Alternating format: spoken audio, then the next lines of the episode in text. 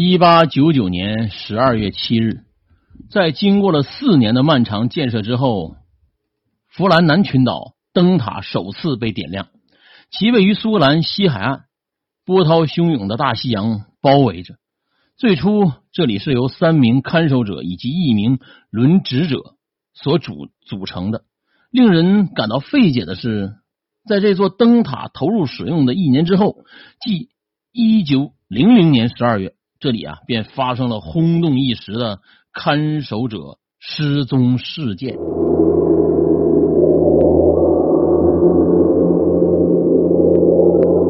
关于这起看守者失踪事件呢，最早记录是来自一名轮船主的航行日志。航行日志记载啊，一九零零年十二月十五日晚，当这名轮船。啊！轮船主在极端恶劣的天气条件下经过弗兰南群岛之时，这船员们惊讶的发现灯塔居然是黑的。三天之后，即十二月十八日，一艘海上巡逻船抵达这儿，并立即将他们的发现告知了给灯塔委员会。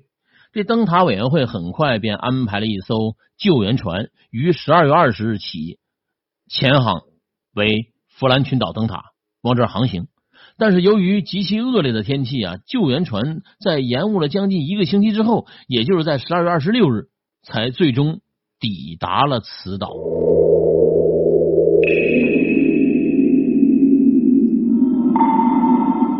船员们在靠近这个灯塔之后呢，便立即察觉到一些不寻常的迹象。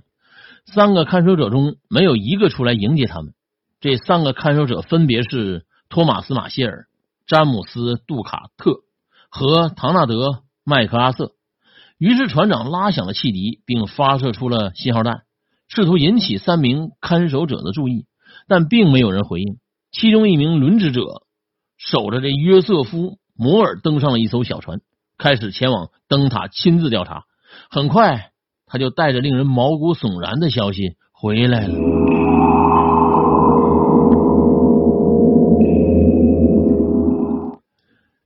约瑟夫·摩尔发现灯塔的门已经被锁上了，然后当他们打开进去之后呢，却没找到一个人，三名看守者全部失踪了。不仅如此，约瑟夫·摩尔还看到墙上的钟也停了。而当这约瑟夫·摩尔来到灯塔所在的岛屿的西部进行勘察时，则惊讶的发现，整个岛屿的西部区域几乎被猛烈的海浪摧毁了。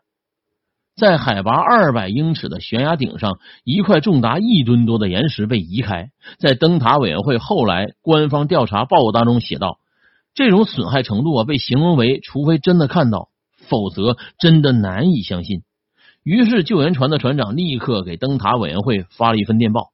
电报上声称，弗兰南群岛发生了一起可怕的事故，三个灯塔看守者已经从岛上消失了，时钟也停止了。其他迹象表明，事故大约发生在一周之前。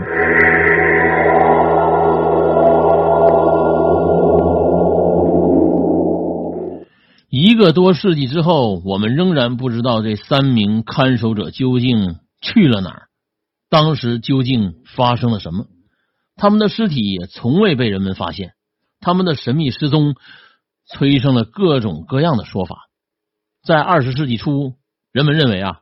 是由巨大的海怪、蛇或者幽灵船载着这些人离开了。也有人认为他们的失踪啊，并未触及超自然现象。